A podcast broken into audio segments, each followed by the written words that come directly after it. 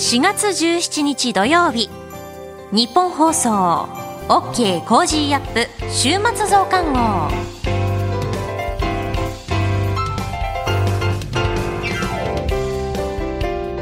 ニッポン放送アナウンサーの新行市佳です。OK コージーアップ週末増刊号。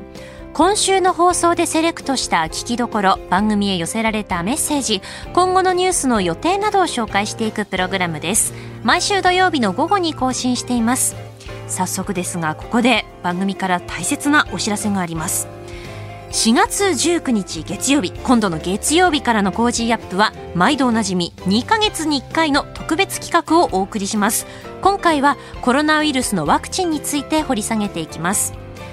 1都3県の知事河野大臣も登場。コロナ変異株から国民を守れ工事専門家会議。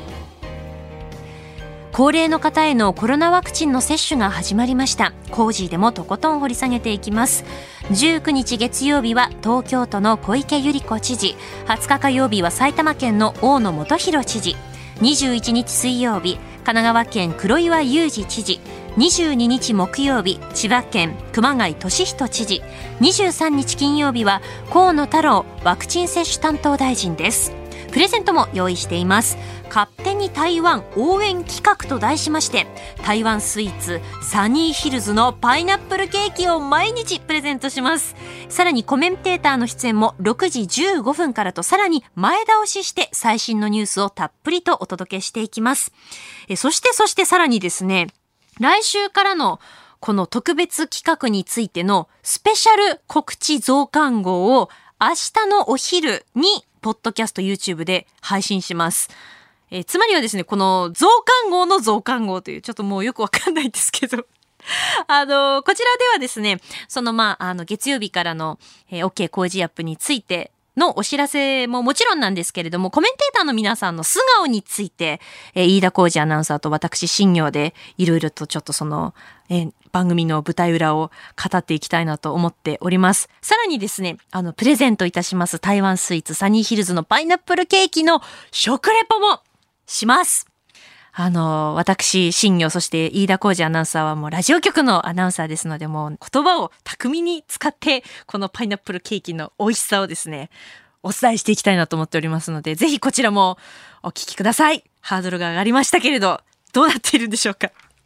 さあ、それでは OK 工事アップ週末増刊号、今回のメニュー紹介していきます。えー、まずは今週の聞きどころ、そしてこれからのニュースの予定、さらにトレーダーで株ブロガーのひなさんにご登場いただきまして、今週の株式市場のまとめと来週の見通しについて伝えてもらいます。今週のニュース振り返っていきましょう。国内で一般の高齢者へのワクチン接種開始。まん延防止等重点措置、東京、京都、沖縄の3都府県に適用。東芝が今月中にも特別委員会を設置し、買収の提案を審査。アメリカのケリー特使が中国訪問へ。日本とドイツ初の2プラス2開催。政府原発処理水の海洋放出を決定。バイデン大統領がアメリカ軍のアフガン完全撤退を表明。台湾の蔡総統がアメリカの非公式の代表団と面会。アメリカのバイデン大統領との初の首脳会談へ向けて菅総理が訪米といったニュースがありまして、えー、こういったことについて番組で取り上げてまいりました。えそして今週は熊本地震発生から5年ということで、14日水曜日には RKK 熊本放送報道部記者、徳本幸太郎さんに電話出演していただきまして、え5年を経た現状についてレポートしていただきました。えそして翌日15日木曜日には熊本市の大西市長に地震から得た教訓、そしてコロナ禍の今、地震対応のスキルをどう活かしたかというお話についても伺いました。大西市長には放送では紹介しきれなかった震災当時のお話も伺いました。未放送の部分も含めましてロングバージョンでこちらでお送りしたいと思います。それでは今週のプレイバック。さあ、ここでですね、えー、地震の発災直後からいち早く市民、あるいは日本全国に向けて、えー、情報を発信し続けるなど、迅速な災害対応をされてこられました、大西和文市長と電話がつながっています。大西市長、おはようございます。おはようございます。よろしくお願いいたします。よろしくお願いいたします。さあ、昨日で、えー、熊本地震の前震から5年が経った。そして本震からは、まあ、日付上は明日で、えー、5年ということになります。えー、あの当時、市長、どういったあことをされ、心がけていらっしゃいましたか？まあ、前震というのは当時はまだ、はい、あのそう思ってませんから、ね、あ大きな地震があって、もうこれがまあ、これに対応することが大事なんだということで、まあ、当時は夜だったんですけども、その9時26分ですから、それからどんどんどんどん夜が更けてきますので、皆さん、あの公園だとか広場にですね、外に避難されてるわけですね。で、余震もちょっとあってましたから、皆さん怖いっていうことで、ところが、この皆さんに物資を運ぶので精一杯。で水も断水してますから、はい、さあ、これを復旧させるので精一杯ということで、まあ、ちょうど、えー、5年前のその、要は、えー、7月15日、つまり翌日になった時にも、もうほとんど寝ずにですね、はい、えー、災害対応をやっていたっていうのが、あの、実態でした。そしたら、まあ、あのはいいわゆる本震というやつがですね、えー、えー、4月16日の、まあ、午前1時25分ですね。はい、未明ですよね。で未明なんです。で、この時は実はあの、もう前震の時のその対応である程度目処がついたということで、えー、全員あの交代をしてですね、はい、えー、休める人はあの休んであの一旦帰って、まあ、それぞれ戻ったんですね。はいまあ、余震が来るって言ったって、そんな大きなこう、ね、そこまで大きなのは来ないっていうふうに思い込んでいたので、これが大きな間違いで、あの夜中にあのもう本当にすごいあの凄まじい音下から突き上げるそのあの振動とそれからもういきなり停電になりますしその暗闇の中でガラスが割れる音周りの叫び声すら聞こえないわけです。で、物がこう、ガチャガチャその崩れていく音しか聞こえないっていうのは、はい、私もしがみつくのがその精一杯で、ちょうど自宅の2階にいたんですけれども、下にいるですね、家族、をですね、生きてるかどうかっていうのをまず確認して、まあ大丈夫だとですぐ外に出ました。えで、ところが、外に出たのはいいんだけど、今度は私は災害対策法務にすぐ急がなきゃいけないので、はい、えー、危機管理の担当に電話をするもつながらない、それから非常用の携帯電話もつながらない。えー、それからその公用車にも当然つながりませんから、ね、あの迎えにも来れないっていうことになってですね、はい、で夜中ですけどもその時は市役所に残ってるスタッフもそんなにいないわけですよね。でもうみんなその現場で死ぬんじゃないかと思ってみんな広場に逃げた人もいれば、えー、市役所の中でですねしがみついてた人もいればっていうようなことですから、で私もまあ、市役所にその夜明け,、まあ、明け方のその2時5分ぐらいに着いたんですけれども、はい、まあ、階段を上ってって、えー、その秘書課の部屋に行くと今度はドアが閉まってるんですよね。それで開かなくて、まあね、で、それをどんどんどんどん叩いて、鍵を持ってこいっつって開けてもらって中に入ったっていうのが、あの、その、本震の直後でしたね。えーこれ、あの、うん、その直後からもう災害対応されるとなって、まあ、あの国もプッシュ型支援でいろんな物資が入ってくるというところにもなりましたけれども、この辺のオペレーション、情報がなかなか錯綜する中でっていうのは、大変だったんじゃないですか？そうですね、あのもう実際にあの、えー、被災状況をちょっとあの全体像がつかめないという中でですね、えー、どうやってですねそういうあの、まあ、あの物資をですね、えー、皆さんにですね、はい、あの届けるかっていうのが非常にあの苦労しました。ただまあ、プッシュ型でですね、たくさん物資が来るなっていうのは、あの安心感があったんですよ。はいところが、届いたはいいけど、スタジアムに山のようにそのトラックが、あのもう何十台もですね渋滞をしてしまって、でそれを下ろす人もいなければ、えー、それを運ぶ人もいないっていうような状況の中でですね、まあ、非常にそれが困難だったなっていうのは、えー、ありました。ただ、やっぱ多くのあのボランティアも含めてですね、たくさんのご支援があったおかげでですね、やっぱり、えー、初動はなかなかうまくいかなかったんですが、徐々にですね、ハンドリングができるようになってきたということですね。さあ、その後、市長、まあ、さまざまなことを復興対策やらなければならなかった中で、うん、まあ、特に優先されたことというと、どういったことですか？多くの皆さんがですねあの住まいをなくしたり、あるいはですね仮設なり、まあ、大きな被害を受けた人がですね大体13万世帯ぐらい、罹災証明書を発行してますから、13万のお家に何らかの被害があったわけですよね。はいぱり生活再建を最優先にするということがですね、うん、この5年間ですね、えー、最大限急いで取り組んできたということです。うん、であと、過去の震災の事例からもですね、はい、仮設住宅やあのいろんなところに入居した人たちがですね、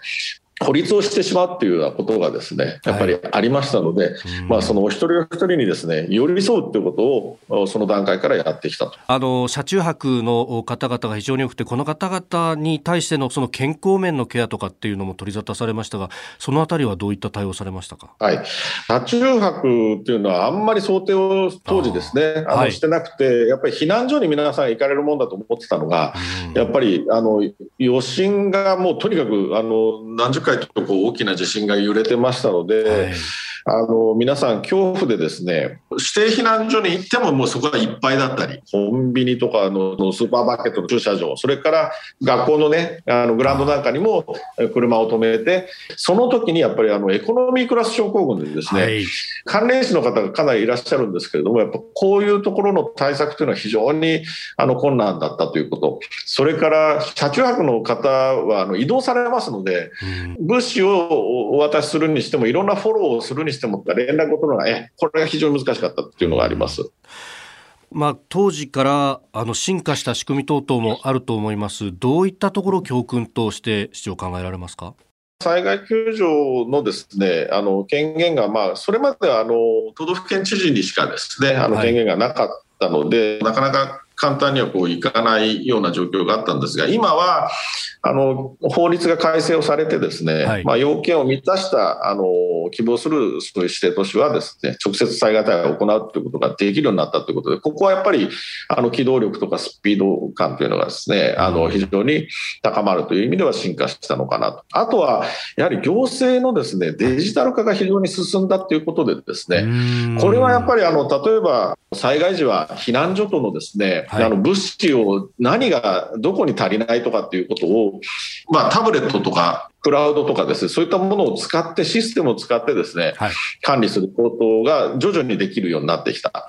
それから SNS がですね、スマートフォンが普及したことによってですね、個人の皆さんへ情報を伝えたり、あるいは個人の皆さんからですね、情報をいただくということ。あの、SNS に関しては、市長、ツイッターなどを使って、こう、様々きめ細かく発信されていたと思います。で、あの、はい、一部にはそのね、動物園から動物が逃げ出した等々のデマもあった中で、どういった情報提供を心がけられました、またこの先も含めて教訓というものがありますか？一回、あの発した情報というのは、非常にですねもうずっと拡散していきますので、はい、間違った情報をあの出さないように、やっぱりしっかり確認をするということと、デマとかがやっぱたくさん流れますから、皆さんにはやっぱり一時情報かどうかっていうのをしっかり確認をしていただくということですね。あのいろんなメディアをやっぱクロスしていただくということが大事で、例えば SNS を見ながら、はい、ラジオで、えー、そういう情報を確認していただくということも大事なので、いろんなこのチャンネルを持ってあの確認するということをぜひですね、お願いしたいなというふうに思いますね。うんあの今はこの新型コロナの対応もあると思います、あの当時の経験というものが生きている部分というのはありますか？やっぱりできるだけ最悪を想定しながら、ですね、やっぱりいろんな対応を取っていくということが非常に重要だと思っています。ですので、やっぱりあの早め早めにですね、まあ、保健所の体制であるとか、楽観視をしないということはとても大事だなというふうに思います。ですから、これは新型コロナでもですね、早め早めのいろんな対応、割と取れてきたのもですね、はい、熊本地震からのいろんな教訓があったということ、それからあとはあの各部署とのやっぱり連携であるとか、あの市民の皆さんへのいろんな情報発信であるとかですね、まあ、こういったものは随分そういう教訓が生かされてるんじゃないかなというふうに思います。あの去年の今頃を思い返すと全国に緊急事態宣言が発令された。でそこで熊本市は、うん、あの飲食店を含めてなりわいを支援するということで独自にこう支援金を出すなどやりましたね。あの辺っていうのは、かなり前々からこういうことがあるかもしれないで準備されてきたってことですか、うん、まず県と協調してですねお金は心配いらないような状態をまず作るということで、制度用紙を早めにやるということで、3月の時点でもうそれは決断をしてですね、はい、で、あの、利子も、あの、3年間、あの、無利子でっていうようなことで、それは熊本市が負担しますというようなことをやったり、それから飲食店も含めたところでのいろんな家賃支援とかもそうなんですが、こういったものも国よりも実は先にですね、やれたっていうのは、熊本地震の時から、あの、ある程度こう、頭の中でやっぱシミュレーションしてたっていうのは、ね、それが役に立ったのかなというふうには思います。で、役所のスタッフもみんなですね、やっぱりそういうのは機動的にパンパンこう決断をできるようになったので、昔だったら、いやいや、これは市長こうじゃないですかと、ああじゃないですかとかってですね、はい、いろいろ言う人がいたと思うんですが、あの、わかりましたってパッパッパッとこう、あの、やるような体制になったっていうのは、やっぱりそういう厳しい局面をですね、乗り越えてきたからかなというふうに思いますね。うんさあ、あの、昨日の14日付の、まあ、全国紙にも、熊本城の天守閣の綺麗な写真が載ってました。26日には、お客さん入れるようになりますね。そうなんですよね。あの、もう本当に5年ぶりにですね、ようやくこの天守閣があの普及したというのはですね、本当にありがたいことで、はい、まあ天守閣の部分についてはですね、あの中に入れるようになったということで、もうですね、はい、熊本城の全体を元に戻すためにあと15年以上かかるというふうに言われてまして、まだまだちょっと長い道のりです。えー、ですがやっぱそういうあの地震の爪痕もですね、皆さんに見ていただけたらなというふうに思うところです。はい。あの明日16日から熊本復興映画祭が行われます。で、その会見の中で、はい、あの市長、この5年を振り返って、簡単に復興なんて言うなよな、言えないと思いますっていうふうに答えてらっしゃいました。まあ、この5年間っていうのをなかなか一言で振り返るの難しいと思いますが、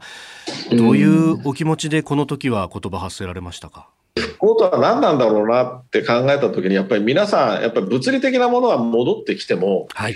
なかなかですねこの心の復興であるとかあの本当に地震の前までに自分の状態を取り戻すということはもう簡単ではないしむしろ戻らないこともたくさんあるんですね。ですから、まあ、そういう意味では復興復興って言って5年で節目ですっていうふうに我々はよく言いがちなんだけれども、はい、やっぱそういうことを軽々しくやっぱ言えないよね。まだまだあの厳しい人たちがたくさんいらっしゃってね、やそういう人たちのことを考えると簡単に復興って言うなよな、言えないよなっていうふうに、まあ、思ったってことですね。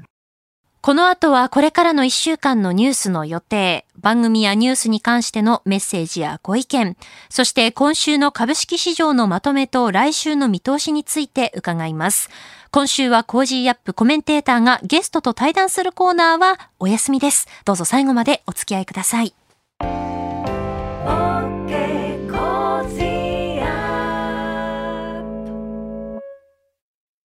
モラロジー研究所は名称をモラロジー道徳教育財団に変更しました。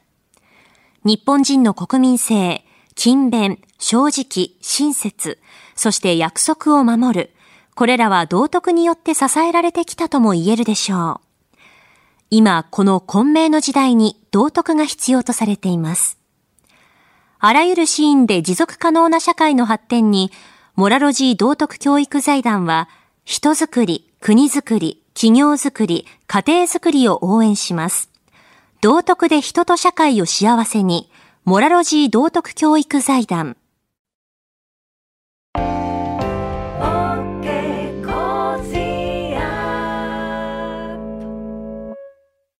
ニッポン放送アナウンサーの新行市佳がお送りしている OK コージーアップ週末増刊号。いただいたメッセージを紹介します。高知県高知市の方からいただきました。ありがとうございます。先日、妻と市役所に行ってマイナンバーカードを取得しました。4人の子供の分の申請も済んでいたのですが、小学生の子供については本人確認のため、本人を連れて来庁してくださいと言われました。保険証などの書類だけではダメだそうです。市役所が空いている平日に小学生を連れてくるとなると、学校が終わってから役所が閉まるまでの時間帯にかなり混雑しますよね。私が必要書類に記入している隣で落ち着きのない小学生2人をただ座らせるのは無理なような気がします。未就学児の方は親が代理で行えるのですが、保険証などが必要になります。あと必要なのが子供の顔写真。これは現像された写真を提出しなければならず、オンライン申請時に撮って使用した写真のデータがスマホの中にあるのに、それでは証明にならないと言われて驚きました。カード申請まではオンラインでサクサクいけたのに、市役所で住所の記入など2度手間3度手間でペーパーレス化などマイナンバーカードの理想に現実が追いついていない印象が強く、普及が進まない理由が分かったような気がしましたとメールいただきました。ありがとうございます。え続きまして、熊本県熊本市にお住まいの50代の男性の方からです。熊本からいつも楽しく聞いています。ありがとうございます。早いもので今週は熊本地震から5年。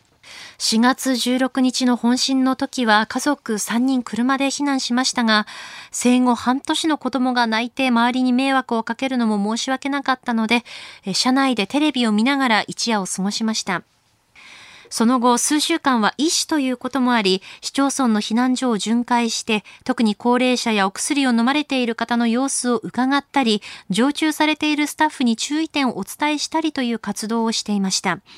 避難生活が長引くとエコノミークラス症候群だけでなく生活不活発病、えつまりは引きこもることで筋肉が衰えて寝たきりのリスクが高まる、そういったことですね。えこういった生活不活発病や感染症などの問題が大きくなるので、地元の FM 局に出演してテーマごとの対処法を収録して頻繁に流していただきました。また、ポッドキャストでも聞けるようにしていただきました。この時、被災者に有用な情報は、やっぱりラジオなんだなぁと実感した次第ですといただきました。えメールありがとうございます。えー、そうですね。今週は熊本地震から5年ということで、えー、特集をですね、組んでお届けしましたけれども、改めてその備えの大切さというのを感じますよね。あの、非常用の持ち出し品を家にこう置いている方というのはだいぶ増えているんではないかなと思うんですが、そこでこう満足してしまうというか、もうこれだけ揃えたから大丈夫だって思ってしまいがちなんですけれども、例えばその大きな地震があった時に、じゃあ、まず揺れた時、その揺れが大きくなってきたら自分はどんな動きをしなきゃいけないのかといったところだったりとか、あと避難する時の動線ですよね。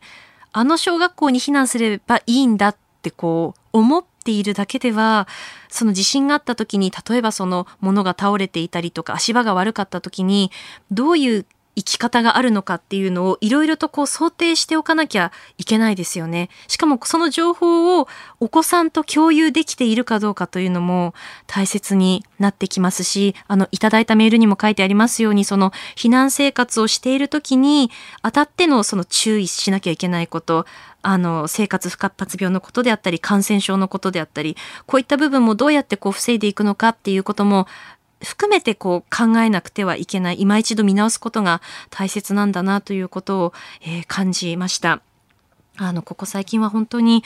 えー、日本のあちこちで地震があって、トカラ列島もそうですし、金曜日はですね、私の、あの、地元でもあります、秋田で、えー、朝4時、あとそして朝の8時ぐらいですかね、えー、震度3程度の地震があったりしまして、本当にいつどこで、えー、地震に遭遇するか、大きな地震に遭うかというのは本当にわからないことなので、改めて、えー、備えの大切さ、しかもその備えというのがいろんなこう多岐にわたるものなんだということも、えー、改めて実感しました。はい。メールありがとうございます。続いてはですね、アメリカ在住の50代の男性会社員の方からいただきました。ありがとうございます。え通勤の車の中で、ポッドキャストで拝聴させていただき、いつも楽しみにしています。日本企業の駐在員です。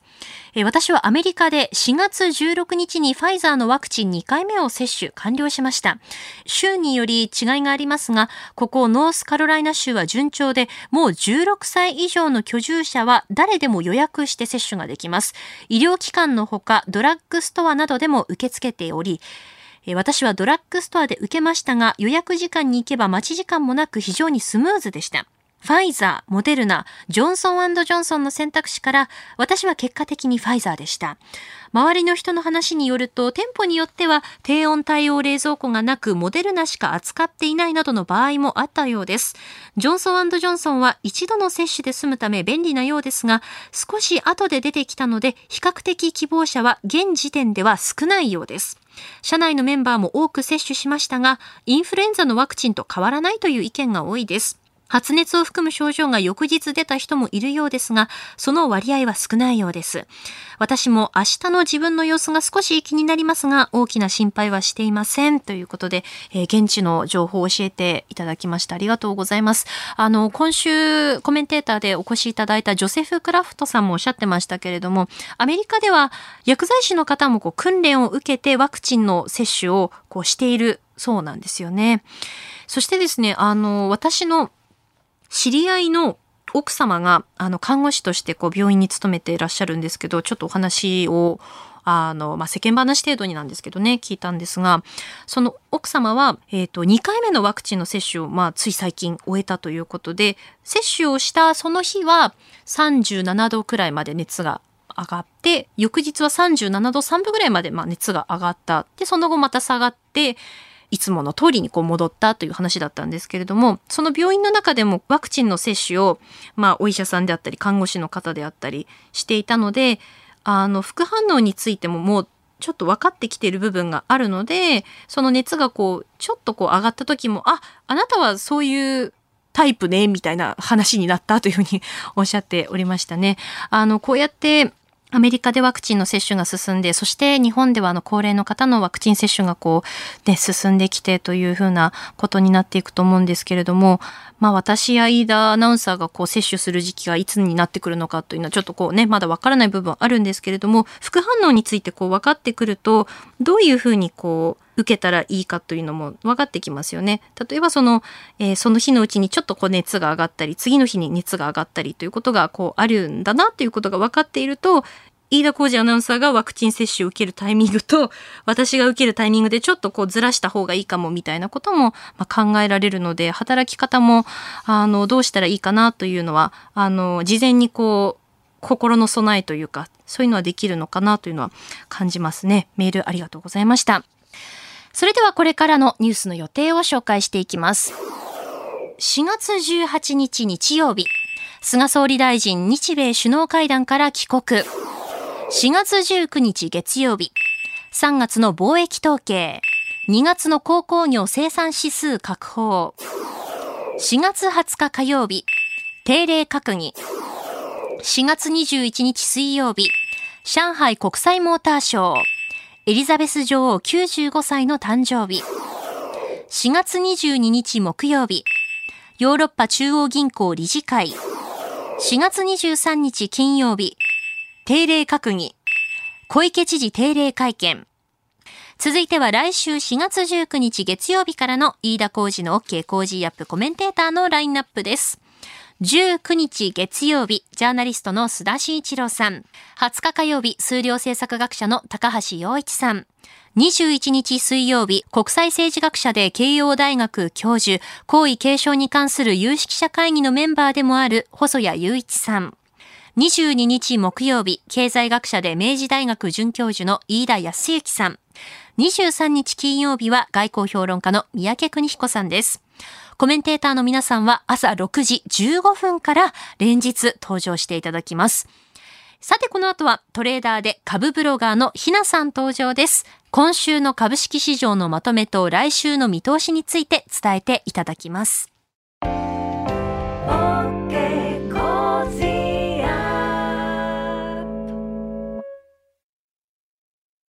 モラロジー研究所は名称をモラロジー道徳教育財団に変更しました。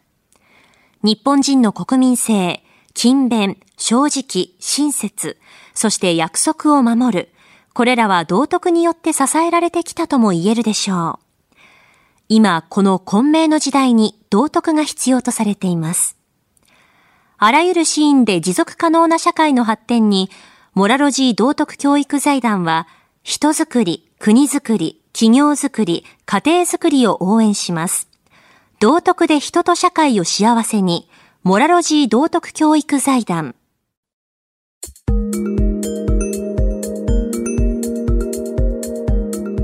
お送りしています。OK コージーアップ週末増刊号。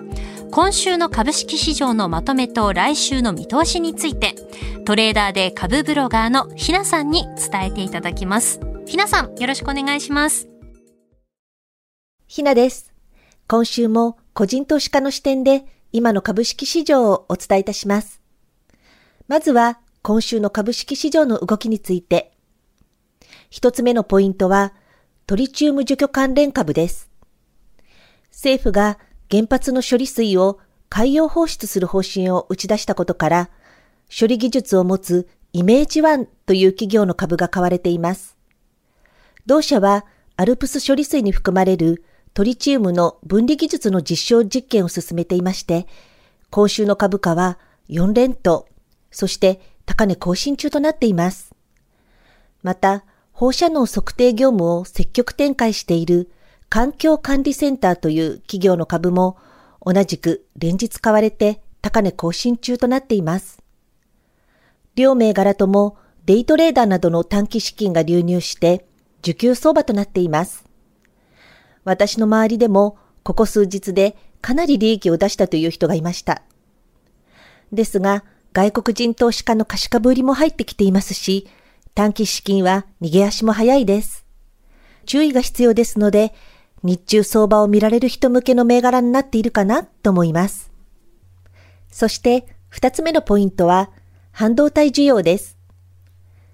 半導体受託生産で世界最大手の TSMC が15日に高決算を発表しました。テレワークの普及からパソコンなど向けの半導体の需要が伸びたとのことです。アメリカ市場ではフィラデルフィア半導体指数も上昇していましたし、これを受けて16日の東京市場では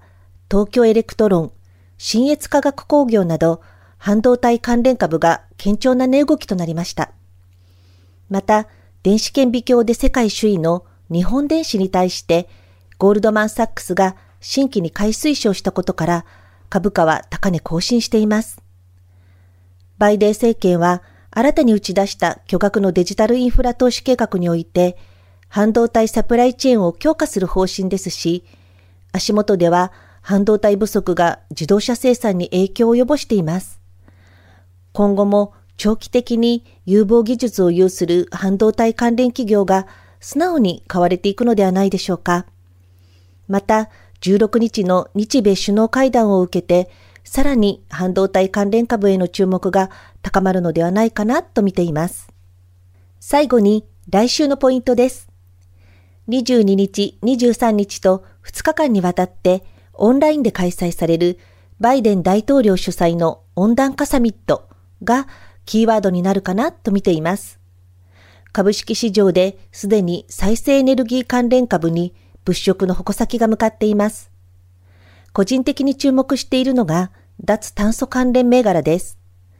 脱炭素とは地球温暖化の原因となる CO2 などの温室効果ガスの排出を防ぐために石油や石炭などの化石燃料から脱却することです。投資家としては再生可能エネルギー関連株や水素関連株など中長期のテーマとして注視していく必要があるかなというふうに見ています。今週の相場格言。ショック安こそ最大の買い場。今週14日にグレイステクノロジーの創業者松村氏が突然逝去されました。相場は創業者の逝去によって失望売りが出て大きく下落してしまいました。創業者を失ったことは大変残念ですが、株価は一時的に売られても、それは突然起こったアクシデントです。東証一部銘柄ですし、これで企業自体がおかしくなるということはあまり考えられません。株価は2日下げたものの3日目に切り返してきています。過去、リーマンショックやコロナショックの暴落場面は天与の買い場でした。企業の適正価格より売られすぎた場面は買いだという教えです。以上、ひながお伝えしました。トレーダーで株ブロガーのひなさんに今週の株式市場のまとめと来週の見通しについて伺いました。ひなさんのひなの株ブログではおすすめの銘柄、株のお話や投資情報など発信しています。ぜひこちらもチェックしてみてください。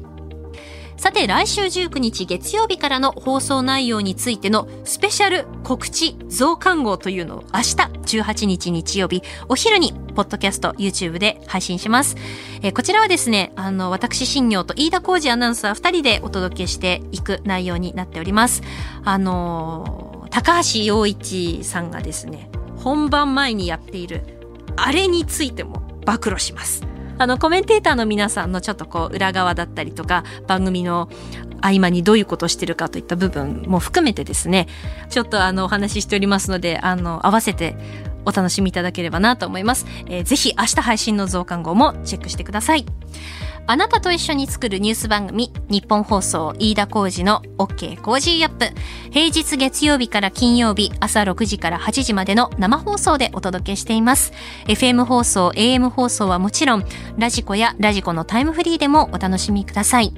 19日月曜日からは日本放送飯田浩二の OK コージーアップ。いわゆる春の大一番です。いいわね行くわよぜひ皆さんの応援、引き続きよろしくお願いします。OK コージーアップ週末増刊号。ここまでのお相手は日本放送アナウンサーの新業一華でした。